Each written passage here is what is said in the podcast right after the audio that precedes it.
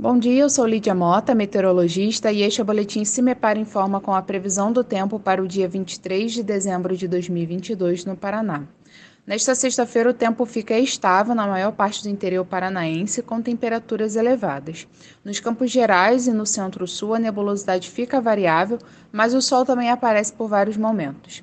Entre a região metropolitana e o litoral do Paraná, o céu segue com muitas nuvens e a possibilidade de garoas chuviscos ocasionais ainda se mantém. Nesses setores, as temperaturas também seguem mais amenas. A temperatura mínima está prevista para São Mateus do Sul, com 11 graus, e a máxima deve ocorrer em Guaíra, com 33 graus.